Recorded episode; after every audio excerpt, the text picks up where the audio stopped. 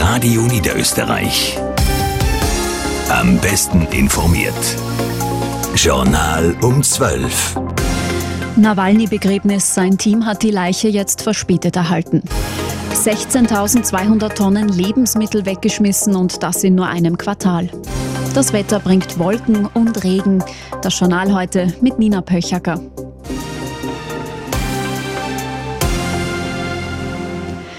In Russland soll Alexei Nawalny heute begraben werden. Der Putin-Kritiker ist vor zwei Wochen in einem Straflager in Sibirien ums Leben gekommen. Danach hat ein Tauziehen um seinen Leichnam eingesetzt. Bis gestern hat Nawalnys Team von Problemen berichtet und von Steinen, die ihnen immer noch in den Weg gelegt werden. Unsere Korrespondentin Maria Knips-Witting ist in Moskau. Nach anfänglichen Problemen kann das Begräbnis jetzt doch stattfinden. Wie läuft das jetzt ab? Wir erwarten, dass in den nächsten Minuten der Leichnam von Alexei Nawalny hier mit einem Auto zu der Kirche gebracht hat. Und es haben sich vor der Kirche auch schon zahlreiche Menschen versammelt. Die stehen um den Zaun, sie bilden lange Schlangen und viele haben Blumen mitgebracht. Also der Andrang hier ist wirklich sehr groß, um an dem Begräbnis von Alexei Nawalny teilzunehmen. Und wie verhält sich da die Polizei? Äh, wir haben hier ein enormes Polizeiaufgebot. Wir sind mit dem Taxi hierher gefahren und schon fünf Kilometer entfernt von hier ist wirklich alle fünf Meter ein Polizist gestanden. Hier vor der Kirche sind unglaublich viele äh, Sicherheitsdienste, Polizisten, die sperren derzeit noch den Eingang zur Kirche komplett ab und schauen auch, dass die Menschen schön immer in dieser Schlange bleiben. Und wie viele Menschen dann wirklich in die Kirche gelassen werden von den Sicherheitskräften, das ist noch nicht klar. Mhm. Maria Knips-Witting in Moskau war das. Danke für die Infos. Nach Österreich. Tausende Tonnen Lebensmittel landen jedes Jahr in den Mülltonnen. Allein bei den großen Supermarktketten und Lebensmittelhändlern ist im letzten Quartal dreimal mehr weggeworfen als gespendet worden, berichtet Christoph Danninger. Von Oktober bis Dezember sind 16.200 Tonnen Lebensmittel aus den Supermarktregalen direkt in den Müll gewandert. Ein Bruchteil davon, nämlich 4.900 Tonnen, sind etwa an soziale Einrichtungen bzw. Sozialmärkte gespendet worden. Am häufigsten entsorgt werden Obst und Gemüse. Sie machen fast die Hälfte der Abfälle im Lebensmittelhandel aus. Auch Backwaren landen besonders oft im Müll, anders bei Tiefkühlprodukten. Ein Prozent der entsorgten Lebensmittel zählen zur Tiefkühlkost. Kritik kommt aus dem Klimaschutzministerium an einzelnen Handelsketten, die im Vergleich zu anderen deutlich mehr wegwerfen. Der Handelsverband hingegen argumentiert, entsorgen würden die Unternehmen nur jene Produkte, die nicht mehr genießbar seien.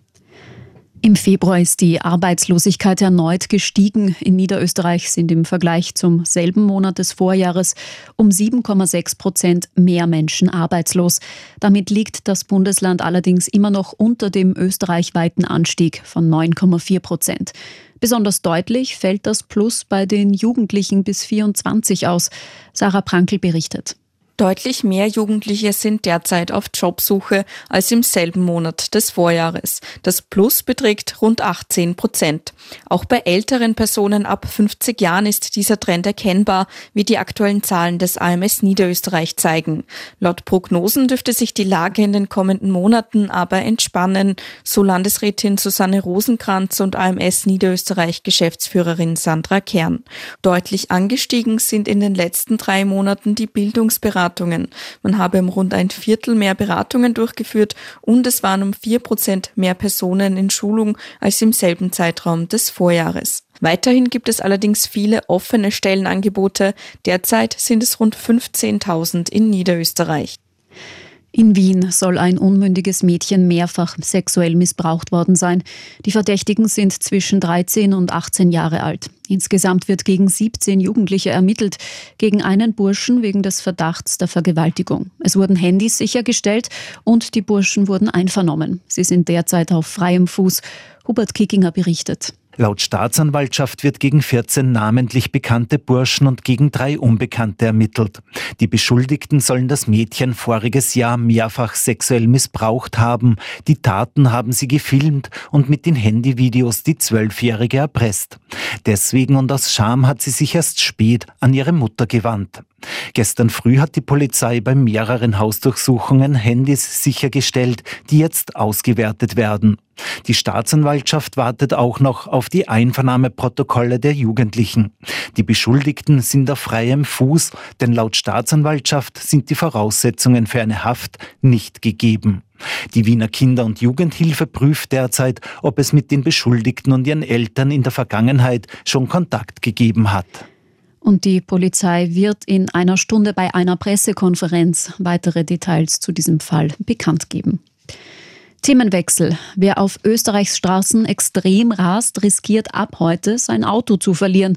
Das sieht eine Novelle der Straßenverkehrsordnung vor. Mehr dazu im Mittagsmagazin nach dem Journal.